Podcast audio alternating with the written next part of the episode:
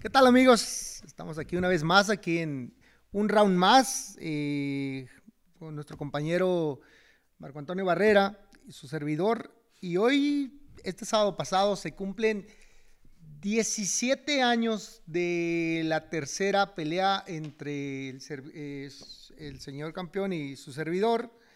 Eh, cuéntame, ¿qué recuerdas de esa trilogía? Fíjate que sí la recuerdo, la neta eh, la sigo disfrutando a pesar de que fue gratis. Eh, toda la gente salió gratis, no me pagaron, se fue el cheque, pero era de esas veces de que era más importante haber salido con el triunfo, con la mano en alto, con haber decir, bueno, le gané eh, en, Superpluma, que fueron 130 libras. Y la verdad, muy buen recuerdo. de hecho, creo que en mi, en mi sala de trofeos tengo más cosas de esa pelea que la primera, porque pues tengo que, el show, que tengo que la pintura, que tengo que los guantes.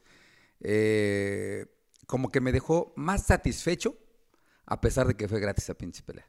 Sí, sí, bueno, el hecho de que haya sido gratis es por una irresponsabilidad, no por otra cosa. Por los promotores, que después hablaremos. Bueno, al rato hablaremos de los promotores porque sí, sí merecen un espacio importante en este programa, dedicarles los promotores, y, no, no, no todos, pero sí algunos son medios, medios cabrones y algunos sí se aprovechan de los pobres, eh, de, los, de los peleadores. Y entonces sí, vamos a hablar un poquito más adelante de ellos, pero ¿qué fue la parte más importante que disfrutaste de la tercera pelea? Fíjate que primeramente eh, yo pensé que la, para dar la división me iba a costar trabajo dar las 130 libras. Eh, nunca, yo era 122. ¿Hasta cuánto, hasta cuánto, haz un paréntesis, hasta cuánto peleaste, lo más que peleaste arriba? 130 mm, fue la... No, no miento, 135, la última ya casi que me retiraba con Amir Khan. Pero yo en ese tiempo, cuando estábamos tú y yo en la rivalidad, eh, me acuerdo que en la primera dijiste, bueno, yo agarré la 122 porque pues habría que entregarle al público lo que quería. Pero si este cabrón quiere la revancha, lo veo en 126. Y ahí voy, a la 126. Pasa eso y, volviste a comentar, ¿sabes qué? La neta, 126 también me está costando un pedo. Si quieres la tercera, güey, te veo en 130. Yo lo veía complicado, porque pues yo soy chaparrito y aparte la división nunca había marcado esa fecha, esa, esa, esa división. Y me sentí bien, la neta, lo que actualmente ves, me sentí bien en el tonelaje, 130 libras, 136, 37 estaba en la noche y, me sentí rápido, me sentí ágil, eh, me sentía con la capacidad de hacerlo bien y no, y no de cuando yo era 122, 127. Sí, fíjate que a, mí en lo personal marcar 122 me costó uno y la mitad del otro.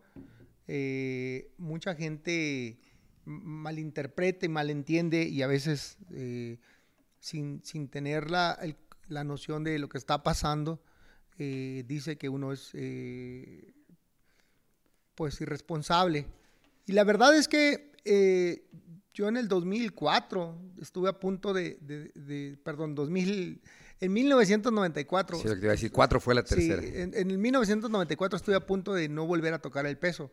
Sin embargo, me, aguanté 94, 95, 96, 97, 98, 99, 2000 marcando 122 libras y era me costaba mucho mucho trabajo y eso hizo que llegara tarde a las divisiones siempre iba muy apurado o sea cuando llegué a 26 llegué ahorcado, o sea, aunque subí cuatro libras, me costaba mucho trabajo mantenerme, mantenerme. No sé si era un tema mental o era un tema físico, pero yo lo sentía muy físico porque estaba muy pinche y flaco y me costaba mucho trabajo. Y cuando llegué a 30 también, y, y en 35, que era donde a lo mejor pudiera haber estado más cómodo, solo hice una pelea.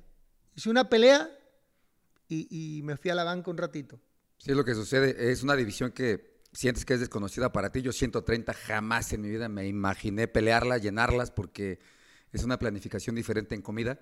Cuando estaba yo arriba de ring contigo, dije, ah, cabrón, qué chingón me siento. Bien, entero, este, hidratado, eh, contento. Es más, tenía mucho que no disfrutaba una pelea tanto, porque no me costó trabajo ni marcar la división ni cuando estábamos arriba del ring. Espérate, este pinche productor me trae jodido. ¿Qué, qué significa tu pinche dos? A dos minutos. A dos minutos. Lo que pasa que andamos de buenas con nuestro, nuestro aquí productor del día de hoy, Oscar Robles. Quiero, Oscar Robles la decán. Oscar, Oscar Robles la decán. Y debo decirles algo. Lo que pasa, le pregunté hace ratito, oye, güey, ¿no están medio feos estos pinches tapes?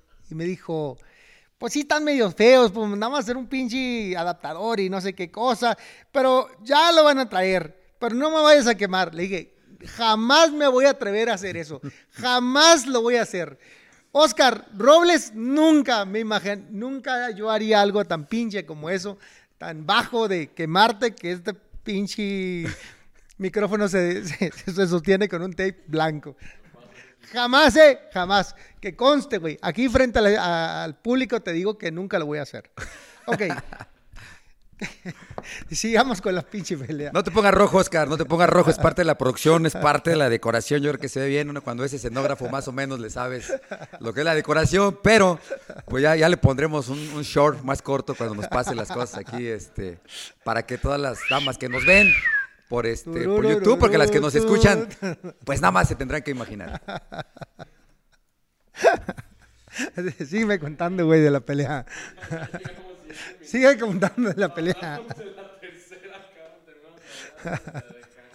Está bien, hacemos el espacio para empezar con la Ok, pues empezamos en unos segundos.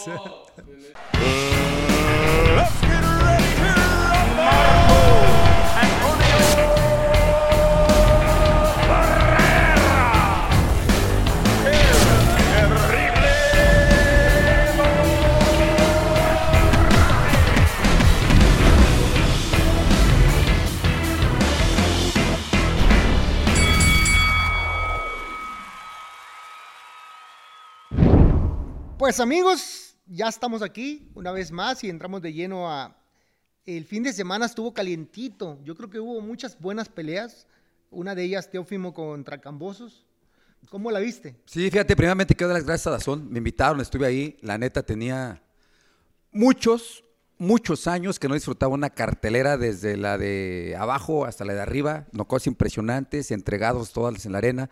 Un Teófimo López que estaba yo platicando con él fuera de, fuera de toda entrevista y le estaba platicando también a nuestra decana, la que le acaban de dar duro, que, que, es una persona que piensa diferente. Dice, yo, si pudiera salir a la calle y golpear gente, lo haría. Yo, ah, cabrón. ¿En serio? Sí. Se cayó de niño de la cama. yo pienso que llevó algo diferente, porque sí, si estuviera permitido, yo ahorita salgo y empiezo a golpear gente y yo, mm, no, pues... Chingón. Por eso dicen que los boxeadores estamos locos, pero pues muy bien, la neta, yo creo que eh, tendría que haber hecho otra pelea. Tuvo 400 días inactivo. 400 días fue los que se aventó sin poder pelear. Teófimo. Teófimo López. El otro se aventó un año casi llegando a los 400 cambos, pero no, no, no los cumplió tanto. Eh, nueve, veces se, pospuso la pelea por, por X situación. Por, es más, hasta la que le iba a pasar, el promotor ya no la terminó pasando. Y, y yo pensé, vagamente, dije, ¿es enemistad? Dudo que la lleven como debe de ser arriba de un rino, como se llevaba antes, que traías enemistad y salías a darte en la madre. Eh, yo me pensaba algo diferente. ¿Cómo, veías, ¿Cómo veías la pelea? Que, eh, que a ser una enemistad y que ahí se iba a quedar, que se iban a salir. Un, un camboso buscando el cuadrilátero, moviéndose por piernas, no dándole blanco fijo por la pegada que tiene Teófimo López. Pero pues me callaron, suena la campana. Espera, espera, espera, espera. deja de decirles algo. No nada más que el señor pensaba que Teófimo podía ganar, sino que también las apuestas decían que, que Teófimo era favorito. Eh, pagaban, no sé si estoy malo, 10 a 1 o 15 a 1 quien le fuera a Cambosos. 15 a 1. 15 a 1. Sí, sí, así pasa. No, no, no, no pensaba que fuera a ganar, me refería a que no sabía, no pensaba que iban a llevar esa ritmo de pelea. Ritmo de pelea ni esa enemistad abajo, porque ya lo ves ahorita, no, sí, qué pasa, y subes y ves otra cosa. Entonces yo pensé que iba a ser eso. Bueno, vamos a ver, no, hombre, empezaron a darse. Yo cuando vi que cayó Teofimo a la lona, su, su plan de, de, pelea cambió, su cara cambió y ya no fue el mismo. Él salió a darse la más de principio, cuando cae, cambió. Ahí le va para todos esos pinches. Eh que, me tiran bien duro luego y agarran las noticias de aquí para llevárselas a otra parte y hablar mal. Yo siempre creí que Teófimo era un campeón falso, efímero y que no tenía recursos. ¿Que había dado sorpresa con...? No, no, no, es que, es que no es que dio la sorpresa con, con, con, con Lomachenko, es que Lomachenko le dejó ser, le, le regaló los primeros seis rounds y los otros segundos seis rounds le dio un repasón pero no le alcanzó para ganar. Eso es mi ver. En la capacidad técnica lo bailó. Es comparar el amor con las ganas de ir al baño, tan bien lejos uno de otro. Eh, eh, es lo que yo veía. Sin embargo, yo no veía un campeón eh, así que tú dijeras sólido, uh, sólido qué que fuerte, qué barbaridad, los sí, primeros qué del técnica, qué, qué- qué cabrón está. Y, y, pues a mí se me hacía un peleador regularcito. A lo mejor pegaba fuerte, Ujú. pero regularcito con una técnica muy jodida. Y creo que eh, la primer caída de- de- denotó eso. ¿Por qué? Lo agarran con la mano abajo, mal parado, a media distancia, le dejan ir un volado, Un volado de derecha. un volado de derecha que un volado generalmente, por lo menos, lo alcanzas a, a ver y a, y a medio intentar, pero con la mano aquí, ¿qué vas a hacer? No, ya no le dio tiempo. De hecho, la No. mano la tuvo desmayada toda la ¡Sas! ¡Pras! Cayó como, como moscas y ¡pac! Sí, ¿no? volteó a ver a la esquina como diciendo algo pasó, ¿qué sucedió? Fíjate que Sí. eh, también platicando con él ya después eh, de la pelea que estuvo buenísima porque se mandó a la lona. Y fíjate que también ahí pasó eso, se le acabó el aire. Cuando manda a la lona a este a Camboso, Cambosos eh, lo sigue 30, 40 segundos, ¡ju! Se desinfló y lo dejó. Fíjate que ha- hay un tema muy, muy particular en ello. No sé si lo hayas escuchado, en las redes salió mucho. eh, que los papás de los peleadores no, no, no, a veces no se encargan al 100% del entrenamiento de sus hijos, como en este caso. Porque creo que el papá del otro lado también estaba ahí en la esquina. El hecho es que, por lo menos eh, eh, de Teófimo, sí creo que el papá la anda haciendo de entrenador. Lo veo, ¿no?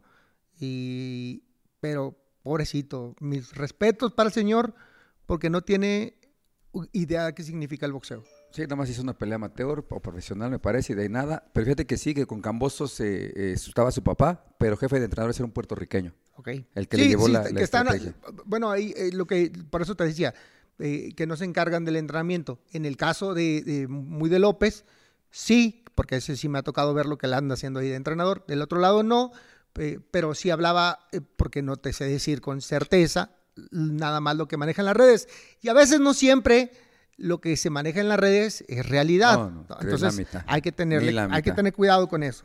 Bueno, ¿y cómo se te hicieron las, las puntuaciones a ti? Eh, yo creo que sí, yo, yo eh, en mis puntuaciones así medio locas, yo le di dos puntos abajo a Teófimo López, eh, porque creo que así lo vi yo, ya es que es un deporte de apreciación.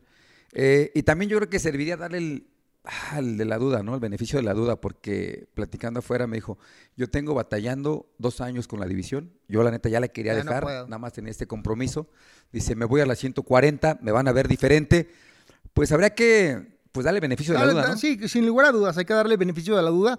Tal vez eh, eh, cuando peleas eh, muy deshidratado, muy apretado con el peso, es, es muy complicado y, y la verdad es que eh, muchas veces para dar este tipo de peleas que tuvo con- contra Cambosos, tu- de verdad debió haberse hecho un gran esfuerzo para estar ahí y, y para recuperarse en la noche. Aunque tengamos 24 horas, de verdad es muy cansado, muy difícil se los digo yo porque lo he vivido muchas, muchas, muchas veces.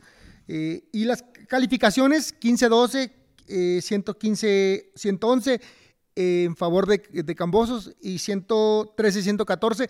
La gente no dijo nada al final, la gente estaba contenta, estaba feliz. Eh, leía las, las, los, los twitters de la gente y, y- algunos de Instagram y decían, ojalá no roben, ojalá no dañen al boxeo, porque ya ves que luego se dan muchas calificaciones contrarias a, a- a lo que, a lo que la gente ve. Y lo que la gente estaba viendo, o por lo menos lo, lo que yo leía, porque no quiere decir que, que, que sea, que sea lo único, pues muchos, muchos, muchos escriben, pero pues no, no leo a todos. Este, los que estaba yo leyendo decían que, que era justo que ganara Cambosos, que no, que no le fueran a robar la pelea. Fíjate que sí, ahí en la arena, la neta, la gente estaba tan metida en la pelea, estuvo, estuvo de, de- de alto riesgo que si le hubieran dado un empate, eh, lo aplauden a lo mismo que la decisión que le dieron a Gambosos. Yo, digo, yo la veía arriba a Gambos por, por dos puntos, pero pues la entrega de la gente, la forma en cómo lo disfrutó. Es más, ya tenemos que empezar a considerar que un round más MX, pues ya entra, ¿no? De la, de, de la terna de las peleas del año, acaba de levantar la mano por la forma en cómo fue. El Gallito Estrada con el Chocolatito, Tyson Fury con Wilder y, y pues esta se acaba de unir. Sí, bueno, la verdad es que de un tiempo para acá ha, ha venido creciendo las peleas han estado muy buenas, han estado este, buenísimas, eh, hay varias, hay Van varias. subiendo. Van subiendo el tono y el nivel de, entretenimiento. ¿Qué es lo que le gusta a la gente al final del día? ¿no? La gente de repente reclama ese tipo de cosas. Y bueno, nos reafirmamos, yo creo que con este tipo de eventos, con, las con la calificación y con todo lo que se dio, nos reafirmamos como un deporte muy sólido por encima de, otros, otros, otros deportes que de, repente hay mucha comparación bastante con el UFC y con otras más, que para todos hay, que ellos tienen su público, pero el nuestro sigue marcando buenos niveles, sigue habiendo buenas peleas, sigue, eh, ma- mantiene la, la vela prendida de, esas, de esos buenos eventos. Pues no ha bajado el ritmo ¿eh? de buenas peleas, en verdad que nos están mal acostumbrando. Ojalá que así inicien el año, porque después de esta de Teófimo López con Gambosos, antes de esa fue la de la de Tyson Fury con Wilder, antes de esa fue la de El Chocolatito, y después viene otro, otro colega, otro mexicano, eh, Yerbonta Davis contra el Pitbull Cruz. O sea que nos están mal acostumbrando para cerrar el año. Sí, sin lugar a dudas. Pero antes de pasar a ese tema que también vamos a hablar, ¿tú contra, contra quién crees que valdría la pena ver a Cambosos? Porque le salieron luego, luego en la misma noche, salió Ryan García, salieron un montón de tiradores a, subirse al triunfo de este Es que es la división más fuerte. Actualmente es la Eh, división pues más fuerte. Todas también duras, mira. Por ejemplo, dijiste Ryan García, Ryan García. este Tyler, que para mí yo creo que con él Bueno, Tyler es- es es- es- es súper ligero, ¿no? es súper ligero, ¿no está del mismo? No, no, no, no. Bueno, lo es- dejamos. Es, el campeón súper Este que pelea el sábado. Eh, ay, Henen, Henen, Henen, Henen. Han. Está como cuatro levantaron la mano. Sí, cuatro levantarán. la- o sea, Vasil Lomachenko y varios. La verdad es que es una muy buena división. Es una muy buena división, pero ay, varias divisiones, varias divisiones eh, se han puesto buenas. La eh, superligero, esta, eh, welter. Pues es que todas, güey, están bien duras ahorita. A la competencia está bien fuerte. Este, vale la pena ver. Yo creo que no tan duro con Heine, ¿no? Heine es boxeadorcito, le gusta el cuadrilátero, va para atrás. Digo, después de la golpiza que se acaba de dar, yo no le buscaría otro choque eh, de al tú por tú. Pero creo, no me, no me lo creas mucho, pero según yo, hay otro peleadorcito que es mandatorio. Del consejo, si no mal recuerdo. Aunque ya no le entiendo mucho ahí porque estaba viendo que es, es el campeón unificado. Sí, pero no, porque no es campeón mundial del consejo. El campeón regular del consejo es Heinen. o- Heine que va a hacer su defensa con va a hacer su defensa este, este- este próximo fin de semana. Pero eh, Teófimo era campeón de la fran- franquicia. Es lo que te iba a decir, es que hay un desmadre, ya no sabes si, si en verdad va con el primero, porque está el campeón franquicia, supercampeón, el campeón regular, el, el de... Sí, entonces, entonces no sabemos sí si van a ritmo el número uno, el número dos, Sí, el número tres, ahí realmente ya nos hicieron bolas, pero aguantaría verlo, si es la, la- la- la defensa obligatoria, ay, yo le daría un respiro, porque sí tuvo un año, un año, un mes, me parece que Es que, inactivo. si no mal recuerdo, leí y decía, y no me acuerdo exactamente el, el- el peleador, pero decía, ¿saben qué? Este, yo tal, tal, tal, tal, tal. Además, es la obligatoria. O sea, ni siquiera lo estoy pidiendo, es lo que nos sigue. Pero ya con tantos títulos que ganó, va a decir, bueno, no hago esa obligatoria, me brinco por el otro. Pues, ¿qué, ganó? ¿Cuatro títulos? ¿Tres Eh, títulos? eh, ganó, ganó en, en- en- en teoría ganó todos, pero en la práctica creo que el del consejo eh, sí y no, porque es el franquicia, Porque es el no, Es, franquicia. no es el y el franquicia No es como obligado. no está obligado y el franquicia es como un arriba, ¿no? Pero bueno, pues ya ahí sí no, no sé qué decirles. Eh, bueno, y vamos a entrar al tema de una vez. De Yerbonta Davis contra Pitbull Gervonta Cruz. Davis contra Pitbull Cruz. A ver. Esa pelea llama la atención para mucha gente. ¿Cómo la ves? Fíjate que la veo muy bien. Quiero aclarar, porque vez pasada estuvimos hablando del Pitbull y estaba yo mencionando que conocía a los tíos, al abuelo y todo. Y aquí Juan Jiménez, que me pasa de repente una que otra nota, me dijo, ¿qué tal Marco? Abrazos. El Pitbull es hijo de Isaac Cruz. Isaac Cruz era un peleadorazo en mis tiempos, eh, noqueador. Exacto, me suena, me suena. Sí, me suena. era del tiempo de Namateur. También anda por ahí su prima Erika Cruz, o sea que ella es de familia, desde el abuelo, los tíos, sobrinos, que es hija de Memo Cruz, contemporáneo, porque yo al principio había dicho que, que, que Pitbull era su papá Memo Cruz, pero no. Entonces, perdón, gracias a Juan Jiménez que nos vino a decir cuál es la realidad, que el hijo de Isaac Cruz, no de Memo Cruz. Y aparte yo los conozco desde amateur a ellos, hicimos la carrera juntos, el abuelo, Memo, Isaac, todos ellos eh, estuvimos en amateur, en los delegacionales, en los nacionales.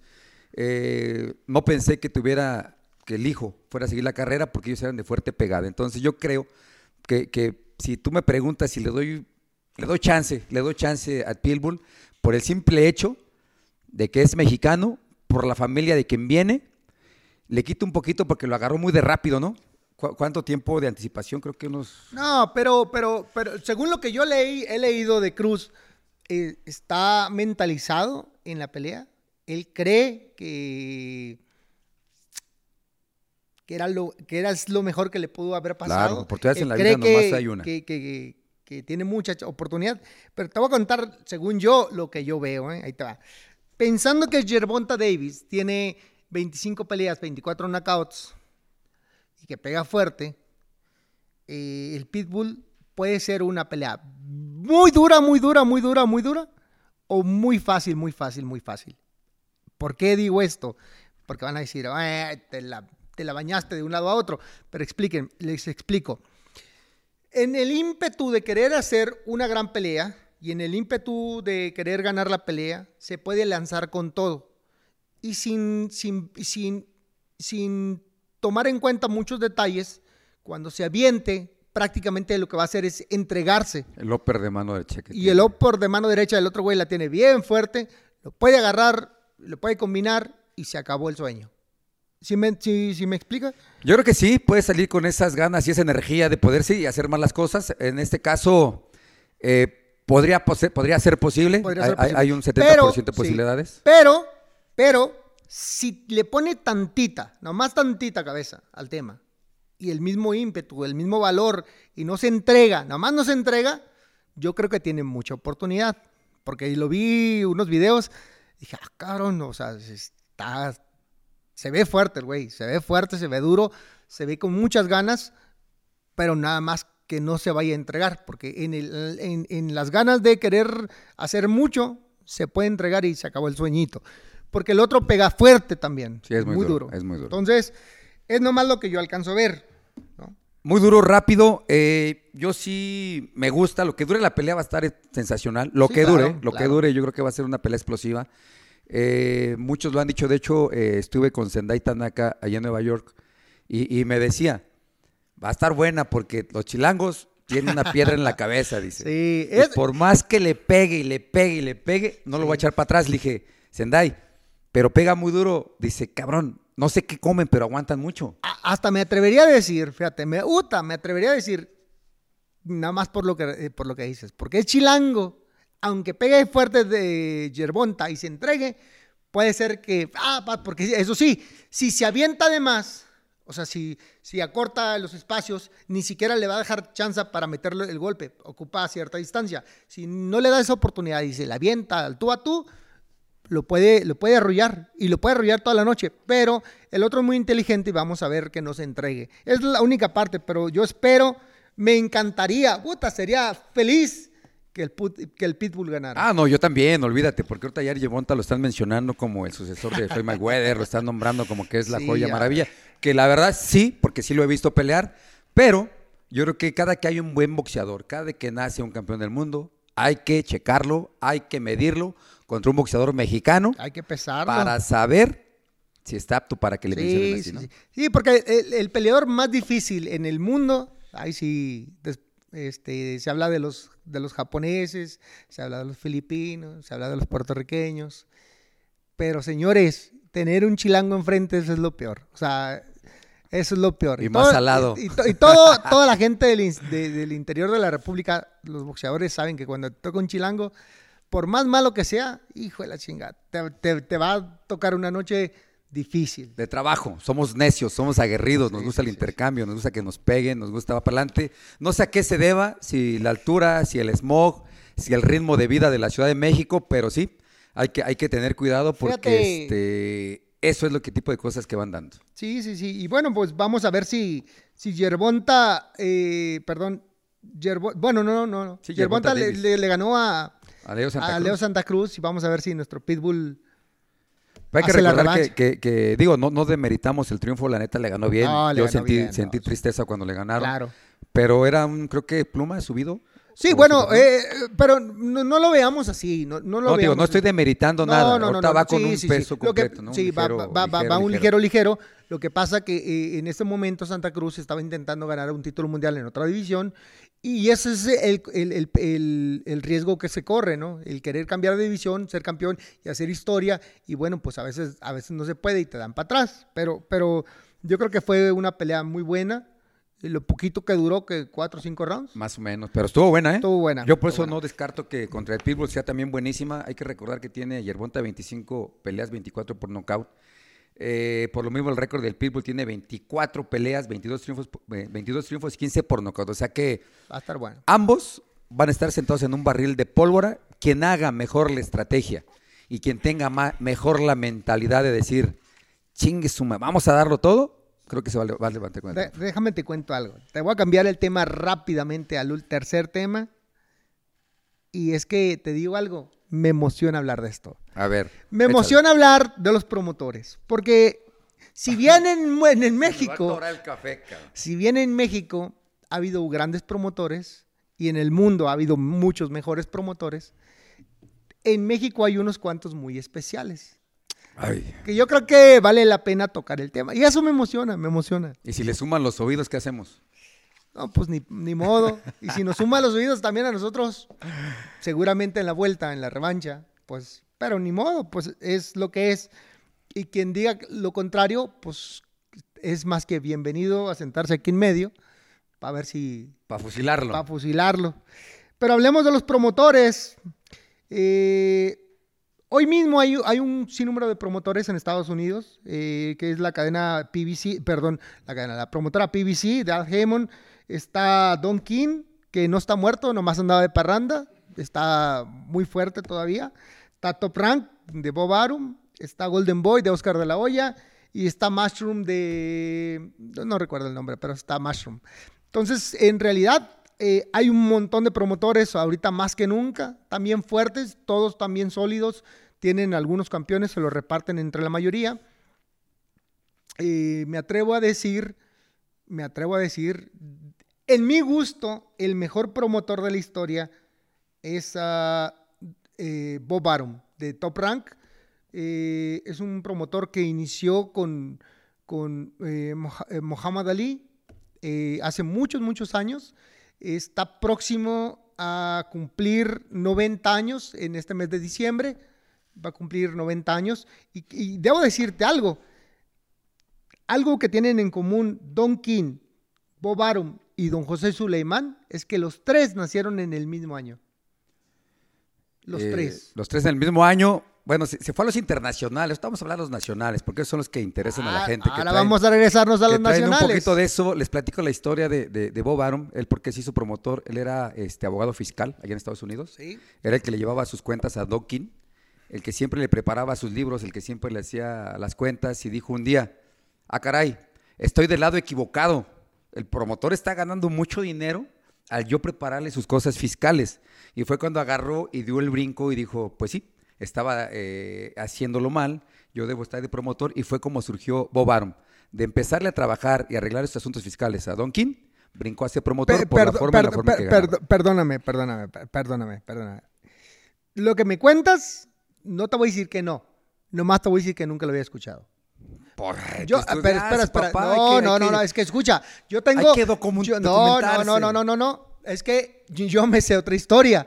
Yo me sé otra historia. Lo que me cuentas nunca lo había escuchado. Yo he estado... eh, yo fui peleador de, de, de- de- de Bob Arum muchos, muchos años. Y, y cada aniversario de Bob, cada este, cumpleaños, le hacen una fiesta muy grande, su señora esposa. Y, y- y empieza como empezó la, cómo empezó la carrera de, de Bob. Nunca lo había escuchado. Pero bueno, Pero puede quedar de tarea para toda la gente que nos escucha, que nos ve. Ayúdenos, Sí, claro. ayúdenos a ver qué tan desierto está ese, ese chisme que me acaban de aventar. Este, regresamos a los promotores de aquí mexicanos. Fíjate, para hablar de los, de los innombrables, eh, eh, la neta, se- de repente cuando estás empezando se vuelve un mal necesario. sí, claro. ¿Por qué? Porque bueno, pues yo estaba en la Arena Coliseo, peleaba los miércoles, los miércoles, los miércoles. Después brinqué a los sábados, que era un bronco, ¿no? Brincar a los sábados, porque pues la competencia estaba muy dura. O sea, la neta, tú tienes que empezar sí o sí los miércoles. Ya cuando empecé yo los sábados, se me acercaron los innombrables, me dijeron, se ve que tienes cualidades, estaba yo morrillo, tenía 17 años. Eh, nivel nacional, pues ya vimos que sí la haces. Pues vamos a cruzarte de aquel lado, acá con, con, este, con el Forum Boxing, me acuerdo muy bien, John Jackson, Tony Curtis, en paz descanse. Eh, empezamos a trabajar con ellos. Para calarme, me pusieron al segundo lugar de un torneo de una cervecera que hacían allá en el Forum. Llegué, lo noqué en dos, tres rounds. Empezamos a caminar bien. ¿Por qué digo que es un mal necesario? Porque si, si, si no hubiera volteado hacia allá, pues yo hubiera quedado pues como, no como en el montón, no quiero faltar el respeto a todos mis compañeros, pero me hubiera quedado como los de aquí, que era una buena camada, Zamora, La Jaiba Salazar, Júpiter, este, y sin un fin, ¿no? En ese tiempo Josefino Suárez, muchos por mencionar algunos nada más, se quedaron aquí en la Arena Coliseo. Entonces, yo creo que si no hubiera volteado, si no me hubieran llevado de la mano para, para aquel lado, pues hubiéramos quedado aquí también. Entonces, más necesario, ya cuando empezamos a ver, a trabajar, eh, pues sí, ah, también aquí ya me corrigieron las cinco eh, peleas que me hicieron firmar cuando me dan la pelea de campeonato del mundo, los mismos. La primera me dieron 25, sí, la segunda 35, la, y iba subiendo 10 mil dólares, entonces yo creo que con este Junior Jones iba como en 95. Eh, ya cuando nos empezamos a dar cuenta que, que, los contratos que nos presentaban eran otros, a los que trabajaban con John Jackson, pues fue cuando empezamos a querer hacer ajustes, dar cuentas. Pero lo malo de todo esto es que si nos hubieran seguido, pues tumbando, como en ese tiempo, un contrato, otro contrato, ah, pues igual lo aguantas, ¿no? Porque es su trabajo. Pero ya lo que más nos gustó es que de ese peso nos hacían un contrato de 50 centavos, de vuelo 50 centavos, todavía nos quitaban el 10, el 15%, fue donde dije, ya, no chinguen, entonces que va a ganar uno, ¿no? Fue cuando empezamos a hacer cambios. Eso fue en especial en mis promotores, porque yo empecé a trabajar con Golden Boy, yo creo que, no sé si por ser gringos, no sé si por tener otra ideología, creo que los, los mejores gané y las cuentas claras, todo estaba en la mesa, todo estaba pues bien, porque no puedes esconder nada, ya que los impuestos allá están de otra forma. Entonces, habría que tener cuidado. Ojalá que ya la perspectiva de los boxeadores, los promotores mexicanos, pues ya ha cambiado. Hay que, hay que ganar, pero pues no tanto, ¿no? Yo creo que hay que ser hay que poner una, balanza. Bueno, vamos a empezar un, un poquito tema y, lo hablamos en la, en la producción un poquito hace, hace ratito. Era, ¿qué hace un promotor? En tu ver, ¿qué hace un promotor? Pues es lo que hace, te, abre más la expectativa para otros lados. Él empieza a platicar en ese tiempo, pues, nada más sabía decir Hamonex en inglés, entonces no podía ni checar lo que decía un contrato. Eh, habló, habló frente de mí, no entendí, pero sin nada, cuando le hablaron a, a John Jackson y vino un argentino. ¿Cómo se llama este argentino? Carritos. espera, espera, espera. Creo que andas un poquito confundido, güey. ¿Qué hace un promotor? Ah, no, no, pues es a lo que voy. Habló con, habló con, con John Jackson y empezaron a planificar lo que era mi carrera fuera de México. Bueno, antes de que te vayas y cuentes esa historia y yo te no la cuentas, te voy a contar qué hace un promotor. Un promotor es aquella persona que arriesga su dinero para hacer un evento de boxeo un evento donde renta una arena, un espacio donde va a ser la pelea, contrata la publicidad, contrata a los peleadores, tiene un matchmaker, eh, o una persona concertador de encuentros, que es el que decide, tienen seguramente una base, dicen, bueno, este peleador es este, este, este, los que tiene la empresa, vamos a buscar los oponentes para este, este, y ahí van viendo, juntan las peleas, deciden cómo, cómo, a cuántos rounds va a ser, cuántos eh, round va a tener la, papeleta, eh, empiezan la publicidad, intentan conseguir este, eh, patrocinios y bueno, se da la función. Se supone, se supone que al término de tu pelea te bajas, te deberían de pagar. Porque en, México deberían de dejar de garantía el dinero, tanto en cheque de caja o, en efectivo para que se les pague la noche. Sin embargo, esto nunca pasa. En México, hijo de la chingada. Dos meses y bien te va. Para que cobres, hijo de la chingada, está bien difícil. Pero bueno, eso es lo que hace un promotor. un representante, que es lo que más bien, eh, lo que, según lo que alcanzó a entender, que es lo que... ¿Qué es lo que empieza único lo que tiene? Porque el representante localiza al promotor para ese tipo de cosas. Para el tipo de peleas y que es el que te puede llevar a Estados Unidos, que te puede llevar a otra parte y, y que va por delante de ti y que con, revisa con un promotor qué, puede, qué opciones te puede dar, qué te puede ofrecer, cuántas peleas, cuánto mínimo, cuánto, todos tus, tus, tus pormenores y se encarga de y te cobra un porcentaje de tu sueldo. Pero es lo que él decía. A mí, el promotor, en este caso el representante, los innombrables, le cobraban, eh, le hacían un contrato doble. ¿Cómo? El promotor le daba un contrato a, a ellos, ellos agarraban el contrato y decían, ah, haz un contrato nuevo le presentaban un contrato, vamos a decirlo así, si era por 100 dólares, ahí le llegaba un contrato por 50 y luego de ese 50 le tumbaban el, 10, o el 15%, pues ya le dejaban el, este, de la mitad, de 100 le dejaban 50 y de los 50 le tumbaban el punto el 10, le dejaban 45. Más entrenadores. Más, pero el 30% de los entrenadores, pues ya te dejan más o menos gana un poquito más el pinche representante que uno. Y es muy común hoy en México que haya muchos vividores de esos. Hay muchos, no tienen una idea cuántos. Estamos invadidos. Es más, me atrevo a decir que es el deporte que más vividores tiene de todos los deportes. Sí, yo también, de más corrupción. Desgraciadamente no muchos eh, hablan inglés. Yo cada vez que se me acerca un boxeador y los que estoy entrando actualmente les pido, les exijo que aprendan inglés para que sepan qué es lo que firman, qué es lo que escuchan, qué es lo que ven.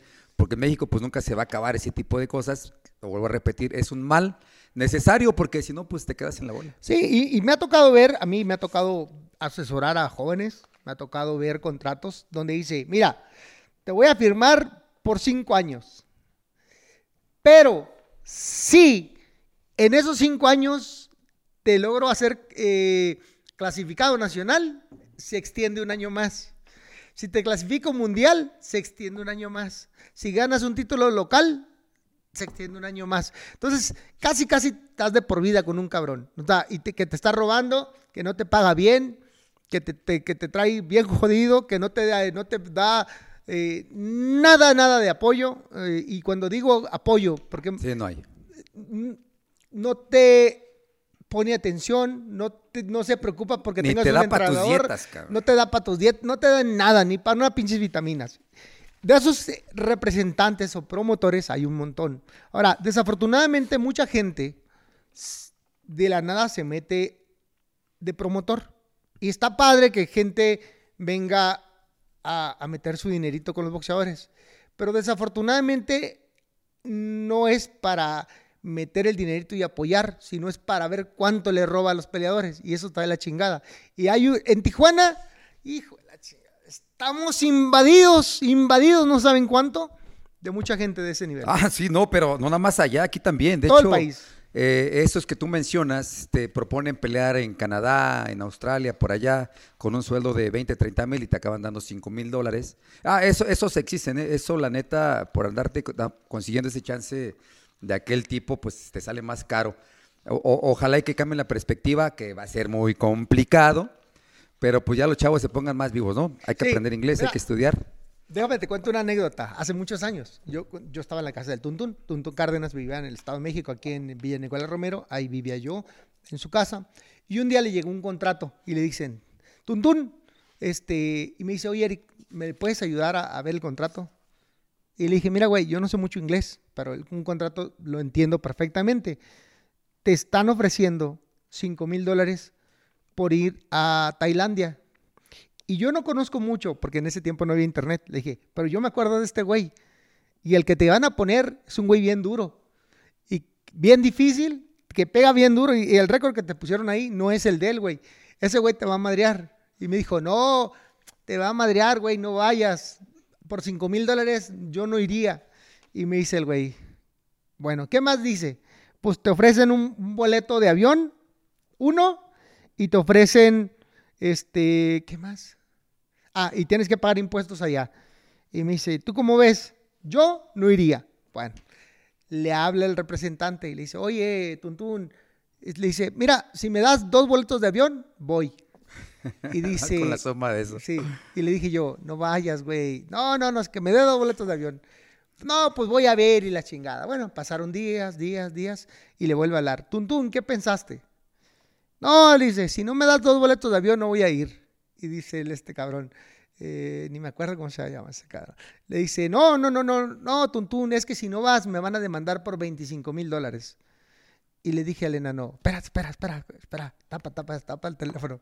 Dile que te dé 10 mil, 15 mil dólares Y va. y vas. Y dice, no, va a querer, le van a cobrar 25, tú le vas a Entonces, va a cobrar ganar 15, más, güey. entonces. Tú vas a cobrarle 15, pendejo. Dile que te dé 15 y tú vas. Y tú pagas el otro boleto de avión. Y me dice, sí, ¿verdad? Y le dice, oye, sí voy, pero si me das eh, 15 mil dólares. No, ¿cómo crees? Y la chinga. No. Volvió a marcarle. Y, y el enanito hasta eso se, se mantuvo ahí, no fue. Se llevaron a otro muchachito, le dieron una santa madriz y lo regresaron, eh, eh, eh, lo hospitalizaron y lo regresaron mal. Le dije, ya ves, cabrón, lo que te iba a pasar, güey, Sí. te iban a poner en tu madre ya. Sí, eso pasa. Eso pasa, los llevan por muy poco dinero, desgraciadamente, les pagan menos de la mitad. Esos vividores los hay en todos lados, ¿eh? todo México existe. Bueno, también en Estados Unidos he conocido uno que otro que, que agarra gente de aquí para podérselos llevar. Eh, ojalá que las perspectivas cambien. Ya este, el Internet te puede traducir inmediatamente un contrato. Ya te Claro. puedes, eh, pues más que asesorar, le pones traducción, te empiezas a leer y saber qué vas a, qué vas a. Hablemos de nombres. Dame, no voy a hablar mal de ellos, ¿eh? nada más los tres promotores mexicanos más famosos que hayas conocido. Mexicanos más mexicanos famosos, famosos, promotores. promotores. No, eso no tiene nada que ver con lo que estamos no, hablando. no, no, ¿eh? famosos. Famosos. famosos mexicanos. Sí. Ah, cabrón, me la pusiste difícil. Yo nada más sé en la Coliseo, que eran los luteros, que eran dueños de la Coliseo. Siempre hicieron boxeo por Ah, ahí. los, los- Luterot, sí. sí, sí. Este, en segundo, Fernando Beltrán, pero ya ahorita a estas alturas es muy nuevo. moderno. Muy nuevo. Y en el tiempo donde, donde a mí me tocó, pues fíjate que, que el señor Ricardo Maldonado tenía 14 campeones del mundo en su establo. Son los únicos tres que me vienen a la mente. No, es que promotor, promotor, promotor se ha dado muy poco, son representantes. se Bueno, sí, aliadan. rep- entre representantes y Se promotores, como dices, con los Pues estaban los, los americanos, americanos, así. porque estaba la Cobra Mendoza. Él era, Él era yucateco y vivía aquí en pero no Guadalajara. era promotor, ¿no? Era, era promotor representante. y- Como asesor y- y Como asesor representante. representante. Y tenía, tu- también tuvo a muchos, a muchos campeones mundiales. Tuvo a La Chiquita, a, a Gilberto Zaragoza, Román. Gilberto Román. Este, tuvo a... ¿A quién más, verás? Sí, pues no lo nombré porque yo Sí, dije, sí, no, sí. él promotor, Cobra, promotor Cobra. no. Y sí lo recuerdo bien porque fue el que le dijo a Oscar de la Hoya y Richard Scherfer, él no quiere pelear. Nunca había visto un boxeador cenarse una hamburguesa y un refresco 24 horas antes. Oscar, te está viendo la cara. No, me acuerdo La bien de- Cobra Mendoza, amigo. ¿Quién Puta, más? Yo ¿La alguna, Cobra? vez, yo alguna vez vine aquí a Guadalajara, a- no me acuerdo qué chingados vine. Pero el de hecho es que vine y me, me topé a la cobra. Y me dice, Joven Morales, ¿cómo está usted? A mí me gustaría que viera al Canelo. Lo, lo- lo, lo traía al principio. Quiero que vea al Canelo y me gustaría que boxeara con él para que eh, me ayudara ahí, cómo ve, cómo lo ve. Y, y, pues ya nunca se dio esa plática, ¿no? Este, el famoso, la Cobra, Cobra, Mendoza, ¿quién la? Cobra Mendoza, está Ignacio Huizar, Ah, está... no, ¿Qué? Buenos promotores, cabrón. Promotor. Bueno, a ver, güey, yo te dije famosos. Ah.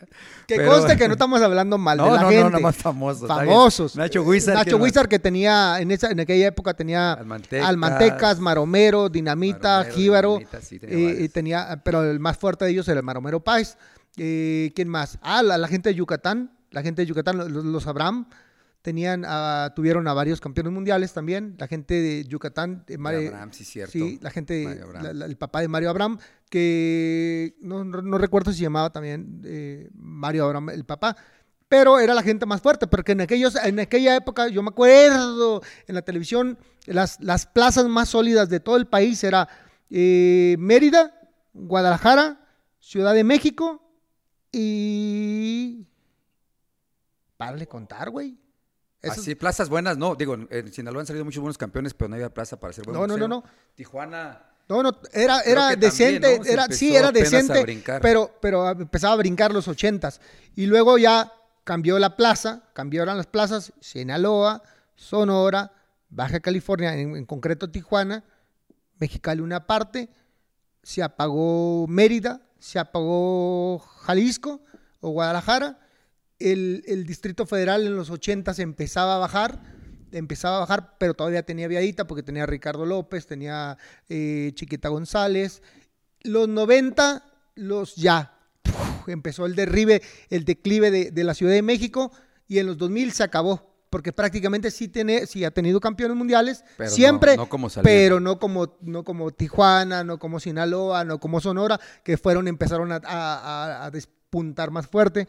Y hoy por hoy el boxeo nacional está descentralizado, ¿no? O sea, no, no, nada más como antes, como antes. No, como antes le ponen la misma atención y la misma. No, que era nomás la Ciudad de México. La Ciudad de México que se concentraban. Ahí todos los que querían sí, checarse se iban para México. Se iban para México y aparte se iban a un solo gimnasio que era el de don este. Pancho Rosales. No, güey. ¿Cuál? No, no, no, no, no, no, no, no, el este eh, el promotor más famoso de los de los de los 60, 70. Cuyo Hernández. Cuyo Hernández. Cuyo Hernández. Los Lupita. creo. Dicen, dicen, a ver, ahí te va, voy a decir algo que a mí no me consta, pero dicen las malas lenguas que Don Cuyo se iba al interior de la República y luego se traía a los peleadores. O sea, decía, ah, ese me gustó, presta para la orquesta.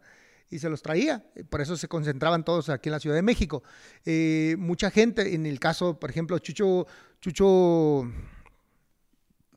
Chucho, Chucho, Chucho, Chucho, Castillo. Chucho Castillo era de Guanajuato.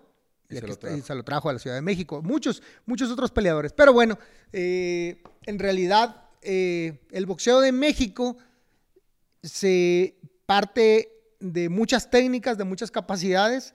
No tenemos una como tal que sea la madre de todas. Pareciera que la chilanga es la más fuerte, porque la escuela de del Cuyo Hernández, Cuyo Hernández. eh, este, Lupe Madero, Beristain, eh, otro entrenador, Chilero Carrillo, y No, no, muchos entrenadores. Paco de Tepito, el Pinocho de Tepito, este, sí, hay muchos. sí, sí, sí, muchos. Lo- lo- el, don- el Manzano, el Manzano. El de, también el de, el de Xochimilco.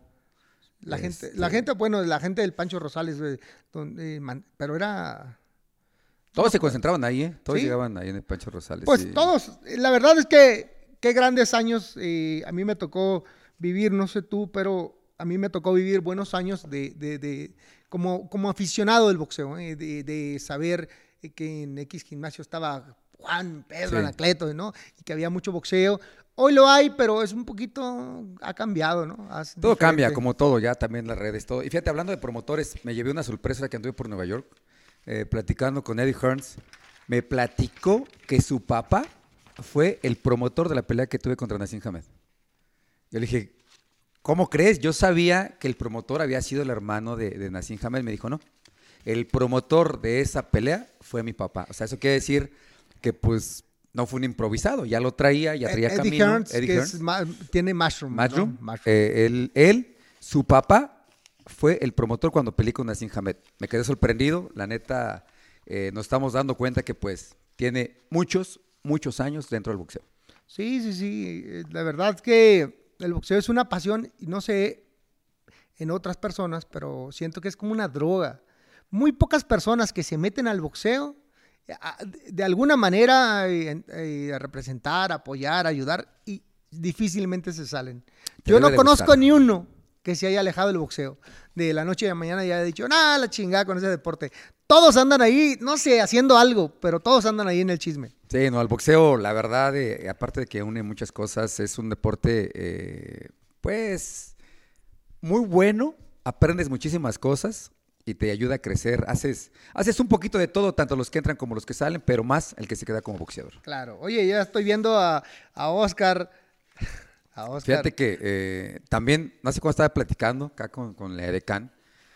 Te estoy hablando, ay, no me acuerdo cuántos años, pero era cuando estaba Jorge Campos en el mero top. Eh, yo me senté a comer con Elías Ayub allá en, en un restaurante en la zona rosa, famosísimo porque te atendían damas muy guapas. Eh, invitándolo al boxeo, Elías Ayub me, me sentó con él el secretario de Energía en aquel tiempo, que era el que fue presidente eh, esta persona que trabajaba conmigo era secretario particular. Entonces me dijo, oye, ¿y si te lo presento, Elías Ayub? pues, pues, a ver si le gusta invertir en el boxeo. Fuimos a comer, estuvimos en la zona rosa y me dijo Elías Ayub, el boxeo es un deporte muy violento, nosotros nada más, este, pues estamos pegados a la familia, somos un de, algo, patrocinamos gente muy familiar que se debe a ellos, por eso el fútbol, nuestro punta de lanza es Jorge Campos. Y de unos años para acá, pues ya está metido, está hasta becando, muchísimo boxeador. ¿Qué pasó, Elías Ayub? Ya ves, ¿por qué no me hiciste caso hace años cuando comimos y te propusimos entrar al ah, boxeo? Fíjate que en esa parte el boxeo ha ganado mucho terreno, eh, ha, roto paradigmas con el tema de, de, que es muy agresivo, que es un deporte, bla, bla, bla, bla, bla, bla, mil cosas, ¿no? Que patrocinadores durante muchos años eh, se vieron negados a ello. Me ha tocado ver muchas marcas que ni de chistes iban a asociar con nosotros. Hoy se están asociadas de alguna u otra manera con, con nuestra marca. Gatorade, por ejemplo. Yo me acuerdo que decían, no, nunca jamás es un deporte agresivo, Pepsi, Coca-Cola, decían, no. Y hoy... Sí, están dentro. Pinches changos chismosos, ahí están metidos, ¿no? Eh, ahí están metidos porque al final del día tuvieron Gatorade, tuvieron Powerade y entendieron, y no, y hoy que llegó, el, todavía ahora que está el deporte más agresivo, porque en mi ver cada vez es más, más, más agresivo, este, ahora que está UFC y que vienen otros deportes que están mezclados, no sé cómo le hacen para hacerle cada vez más difícil la situación, pero ahí están metidos también con ellos. O sea, hemos ganado muchos eh, adeptos con, gente que jamás pensaríamos que iban a estar metidos y lo estamos. Pero vámonos al tema 4. A las preguntas. ¿Quién empieza? ¿Empiezas o empiezo? Jálale. A ver, arroba rafa.con.gafas. ¿Les prohíben tener sexo mientras están en preparación de una pelea? Fíjate que sí, mi entrenador Rudy Pérez, que en paz descanse, era de la ideología que tenías que este, quedarte sin tener relaciones. A mí, por ejemplo, me aventaba dos semanas, digo dos meses, dos meses y medio en Big Dos meses. Y, y, pues no, no me permitían es casi ni hablar por teléfono. Me acuerdo también, cuando llegaba mi esposa a Las Vegas, la tenía yo que saludar de lejitos porque decía que no, que no podía ni abrazarla ni tener contacto porque iba a tener que estar presente. Pues yo creo que los tiempos cambian. yo he escuchado que actualmente, ¿no? ¿Tú sigues manejando esa línea con tus boxeadores? Es que me ha tocado ver cómo han caído. Pues yo me fue muy bien. Anoche estaba hablando de ese tema, fíjate. Anoche estaba hablando de ese tema. Y, este, y, a mí me ha tocado ver cómo han caído. Y cuando yo les digo, güey, hay que hacer las cosas bien. Y se me apendejan, yo pensé que era la vieja escuela, que era la ideología de. pero pues ya vieron que no, sigue firme. Quién sabe, habría que, habría que, checar con los boxeadores. Digo, yo he escuchado, yo he escuchado algunos boxeadores que dicen, no, loco, a mí si no me daban, eh, si no metía con la con la doña o con la mujer, estaba tenso. Pues sí, güey, pues con una liniota de, No, pues también ahí está, ahí pues está Mike Tyson. Mike Tyson decía que pues metía, cada que peleaba, tenía que tener sexo en su camerino, porque no salía y mataba al rival. Entonces quién sabe, diferentes formas de pensar, pero pues yo en lo personal sí, dos meses y medio. Arroba Andrade guion bajo a Andrade. Eh, ¿Qué se siente ser noqueado? Pues no se siente nada. Y esto es literal, no se siente nada. Nada, nada, nada. Ni las manos, ni los pies, ni la cara.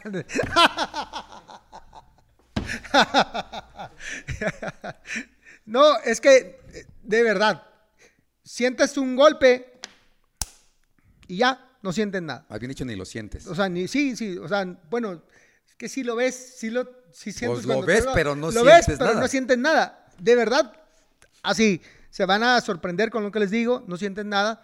Eh, y no es nada malo ni bueno, es, pues, te desconectas. Es como cuando caes desmayado, pues, ¿qué sientes? ¿Cómo te desmayas? Pues no sientes.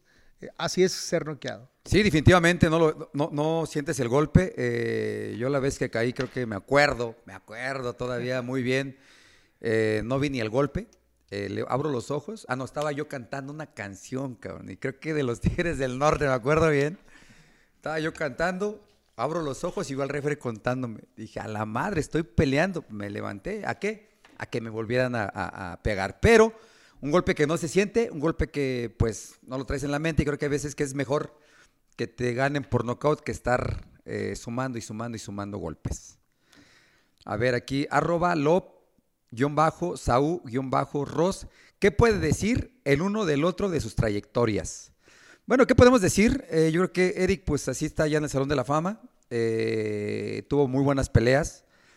Eh, con él tuve la oportunidad de pelear los tres títulos diferentes. Hay veces que no se puede eso. Yo, gallo, pluma y super pluma.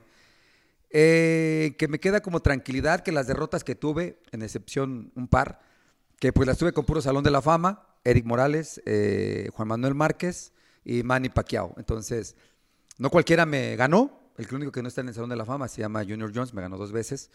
Pero, pero. Ah, sí lo quieren meter, güey, ahí anda. Ay, no chingues. Te lo juro, te lo juro por Dios. Ahí anda todas las veces, me lo he encontrado cenando. Me lo encontré en Nueva York, pedía boletos para entrar.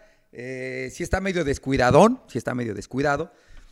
Pero hablando de la trayectoria de él, muy buena trayectoria. Eh, tan así que está colocado entre los mejores del mundo libra por libra. Eh, no sé en qué lugar lo pondría la gente a nivel todos los boxeadores que ha dado México. Ah. Pero, pues muy bueno, que me caiga la chingada, pero buen boxeador. Bueno, no, pues, es, la envidia, ya saben cómo es el pedo. Eh, ¿Qué puedo decir del señor? Bueno, pues yo creo que es un gran boxeador, un peleador que, tuvo grandes triunfos, uno muy en particular eh, con Nassim Hamed, un peleador extranjero que eh, mucha gente odiaba, y más allá de los triunfos que tuvo con cualquier otro, incluidos los míos, yo creo que ese fue triunfo que le dio eh, mayor reconocimiento a nivel internacional. Y bueno, pues eh, está, está, dentro del Salón de la Fama, de Las Vegas, de Los Ángeles y del Internacional. Entonces, un, un gran boxeador. en México hemos tenido grandes muchos, muchos, muchos, incluido Márquez, no se asusten. Este, y yo creo que eh, el número que les pueda tocar a él, o a mí, o a, cualquiera, pues eso es una decisión de, ustedes. Eh, vamos con la siguiente. Arroba Luis-Ángel-1177.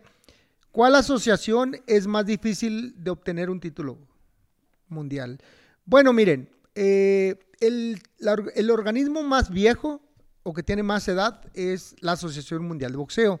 Después le sigue el Consejo Mundial de Boxeo, después sigue mm, la, la federación y luego la organización. Creo que así van. Y si no, los dos últimos van al revés. Pero de que el más viejo es la, la AMB, eso sí lo sé. Y el CMB es el segundo. Sin embargo, en la historia dicen que el Consejo Mundial de Boxeo ha tenido más campeones mundiales de mejor nivel. No sé si estás de acuerdo con ello, pero es lo que yo tengo entendido. No, estoy de acuerdo. De hecho, yo se lo dije a, Mauricio Sulaimán, que en todas sus convenciones, la verdad, pone la crema y la nata del boxeo mundial internacional. Eh, ha roto récord de los campeones del mundo y los nombres muy grandes que hay. Pero sí, efectivamente, van cruzando, van creyendo, este, creciendo todas las asociaciones. Por ejemplo, la OMB empezó junto conmigo en aquel tiempo, en el 95, donde no, no se mencionaba en México. Empezamos a ir de la mano, de la mano, de la mano, crecimos juntos, se vino a sumar Oscar de la Hoya también. Y así fue creciendo, pero difícil ganar un título de cualquier organización es difícil. ¿eh? No creen que es fácil, la verdad, llegar a ser número uno del mundo y, y disputar un campeonato. En ninguna de los organismos es fácil, así lo han venido viendo. Eh, muchas veces dicen, sí, pero por los récords, sí, antes teníamos que tener 38, 40 peleas tal vez, pero actualmente el que se corona campeón mundial tiene un récord amateur como de 200, 300 peleas, así es que llegar eh, a algún título, todas las organizaciones son difíciles. Sin lugar a dudas. Bueno. Arroba IMEX-X7. ¿Alguno de ustedes ha sido acechado por un fan? Fan, hablemos de fan. Fíjate que yo tengo Acechado no, pero voy a hablar de un fan en particular, tú lo conoces, se llama Roberto Díaz. Él era un fan que se me acercó, como lo dice la palabra, eh, cuando estaba yo entrenando en Big Bird. Eh, pues siempre me nevaba, puta, me nevaba, extrañaba México, extrañaba mis comidas. Él se me acercó al campamento con un caldo de gallina. Yo sé que no muchos lo comen, nada más es en México. Eh, llegó hasta Big Bear, ahí a California, con un caldito de gallina, le abrimos la puerta y así, cada preparación nos la llevaba. A tal grado de que pues empezamos a hacer amistad, lo empecé a contratar para que nos manejara, para que nos tradujera, para empezarlo a... ah, pues, pues siempre los, los de la Ciudad de México, los chilangos, acá como nos dicen, somos como que más abiertos, como que decimos, vete, cabrón, ven, nos ayudas aquí en la manejada, nos ayudas al inglés, nos ayudas. Y pues esa amistad, ese acecho del fan, pues no fue fan, simplemente él se fue acomodando, se fue metiendo y actualmente es más maker de Golden Boy. En el acecho, pues sí, 12, una, en una pelea cuando peleé con Hamed, eh, llegó una inglesa, me empezó a abrazar, estaba yo con mi señora, y de repente me decía mi señora, no, pues me la empezó a quitar, le dije, espérame, aguanta. Este, Está paga la comida de Sí, hoy. le dije, pues se, se- se la debemos a ella. Pero ya cuando me empezó a agarrar así la pompa que no tengo, ya como que me dejó frío y ya me fui. De repente ya me iba y se me acerca una, este, otra fan, ya medio tomada, eh, pues no la puedo, eh, como iba, y me decía, esta es mi llave, hazme un hijo. Y le decía, no, no, no, vengo con mi esposa. Y me decía, no, cabrón, ¿quería? Ándele pues. dije, no, no, no, no. Me subí corriendo al elevador. Pero yo creo que es parte de, es parte de, de la vivencia de cuando estás ahí en las arenas. ¿A ti? Sí, eh, bueno, sí hemos tenido fans, fans, mm, eh, este, un poquito invasivos en, en- en- en cuanto a la persona, pero ah, los toleramos bien. Digo, y he tenido varios, eh, varios que, hijo de la chinga. Pero bueno, les mandamos un saludo. Eh, arroba Luis guion bajo 69. ¿Cuál es tu comida favorita? Pues mire, yo donde, de donde soy hay muchos tacos. Y, son los más, los, los ricos tacos son los más buenos de todo el país. Ay, no más para que sea un quemón. Entonces, tacos, tortas, burritos. La, la neta, la comida mexicana es muy sabrosa. A mí me encanta. Este, los tacos. No, pues me la pone muy difícil. La neta, yo soy bien tragón. Yo como desde pozole, birria, tortas. Los tacos también son muy buenos. Eh, chilaquiles. No, pues ¿para qué, les, ¿para qué les nombro? Si la neta yo como de todo tengo estómago de bote de basura. Y aparte me gusta mucho eh, toda la comida mexicana. Eh, toda la comida mexicana es mi favorita. Así es que no crean que nada más hay una. Eh, de, hecho, de hecho, es más, después de que terminamos la, tercera pelea, me acuerdo bien, estuvimos en un, en un restaurante mexicano que existía en el MGM. Eh, nos prepararon ahí con mariachito, música, eh, música mexicana y comida mexicana. ¿Qué nos hicieron en esa ocasión? Me acuerdo bien, como unas tan pequeñas, nos prepararon especial para el evento y para disfrutar lo que había sido la, el, el aniversario. Sí, fíjate que siempre, bueno, ya lo platiqué, ¿no? Ya lo platiqué la otra vez. Que siempre que nosotros estamos en Las Vegas, pues nosotros viajamos ya al final de, de la ciudad de Tijuana, cruzamos y nos, vamos a, Las Vegas. Y siempre el tema de decir, el día de después de la pelea era, ¿desayunamos aquí o nos vamos a Tijuana? Chingue su madre, vámonos a Tijuana. Y nos subíamos todos al avión, vámonos a Tijuana. Y lo primero que hacíamos era llegar a comer tacos. Cruzábamos eh, a Tijuana, de San Diego, y a comer tacos. La verdad es que están muy ricos. Luego se extraña cuando se anda paseando uno por todo el país. eh, comer rico. eh, pues uno ya está muy adaptado a lo que, a lo que le gusta, ¿no? Sí, el paladar se hace diferente, se hace para la región donde vives. Yo tengo paladar internacional, de todos lados me acoplo bien a la comida, pero eh, sí, por lo regular en la Ciudad de México son diferentes, eh, diferentes formas de cocinar que en Tijuana, que aquí en Guadalajara. De hecho, recuerdo bien cuando comimos juntos que nos invitaste ahí en, ¿qué fue? Rosarito, La Langosta. Ah, Con eh, frijoles, Puerto Nuevo. Puerto Nuevo. Puerto Nuevo, pues tenemos la langosta. eh, la verdad es que hay un lugar, eh, se llama- no quiero hacerle publicidad, no me vayan a ver feo, no me vayan a querer cobrar. Está bien, para cuando vayan este, nos, nos inviten. Hay un restaurancito que se llama Sandras, digo, otra vez, no quiero hacer publicidad, se llama Sandras. Y hacen eh, ahí lo, lo que uno, su servidor come muy seguido, o lo único que come cuando va, este, pide unas, unas tenacitas de cangrejo, te las dan a- al mojo de ajo, te las dan este, fritas, empanizadas, y luego la ensaladita de caracol, ajá, hasta el capo sabe, una ensaladita de caracol que está genial, y luego ya por último, eh, la langosta, la langosta pedimos siempre de la baby, la chiquita, porque ya la vieja pues ya está grande, ya está corriosona, entonces la, la, la, tiernita, las, la sacas, agarras un, un, una tortilla de harina, la pones en medio, le echas frijolitos, le echas arrocito, le echas salsita, le echas limoncito, le das vuelta y raza, no se lo pueden perder. Puerto Nuevo. Sí, está muy bueno, sí está muy bueno. El nombre, el nombre cuando llegué ahí sí como que me da un torzón, porque sea mi señora. Te dije, chingan, y aquí me dejan descansar, pero iba con nosotros. Eh, muy bueno. Yo creo que también eh, eh, Guadalajara tiene muy buenos restaurantes, muy buena comida. De la birria la pides tatemada, no tatemada, tortillas a mano. Los tacos también son muy buenos. Déjame decirte algo rápido. La, hace dos semanas, tres semanas, llegué temprano y le dije aquí al, se- al señor, señor Oscar Robles, que jamás te voy a quemar, güey. Y le dije, oye, güey, tengo hambre, este, una carnita en su jugo. Sí, sí, sí. Me llevó una carne en su jugo mala, mala, mala. Y hoy, antes de llegar al programa, dije, oye, tengo ganas de, de desayunar. Y me dijeron, ¿qué quieres desayunar? ¿Huevitos? "Mm, sí, pero hoy no. Mejor una carnita en su jugo. Y me dijo, ah, ok. Me llevaron una carnita en su jugo que está aquí a la vuelta, güey. De la torre. ándale. Ahí sí está rico. o sea, ¿qué, qué pasó, Can? Edecán, Aquí, aquí, aquí es la Edecán, especialidad. Me llevaste por allá lo más mala. Eh. No, y yo y hasta ya dije, porque yo en Tijuana es muy común que vaya a eh, carnes en su jugo. Y entonces como y el dueño es amigo mío de tantas veces que voy. Y entonces este, yo dije, ¿cómo va a ser posible que en Guadalajara esté re malo, güey? Y nosotros, que, que la gente que lo hace es de Guadalajara, pero en Tijuana pues, están más ricas. Pero no, hoy probé algo sabroso, de verdad.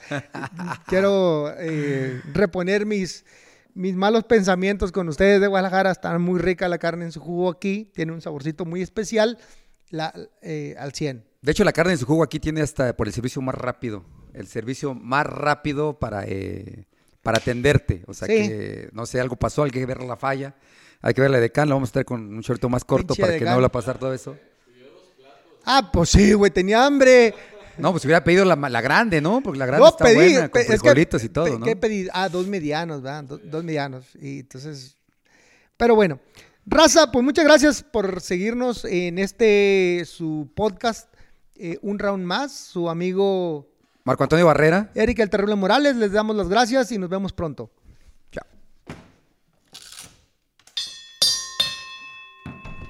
Sale.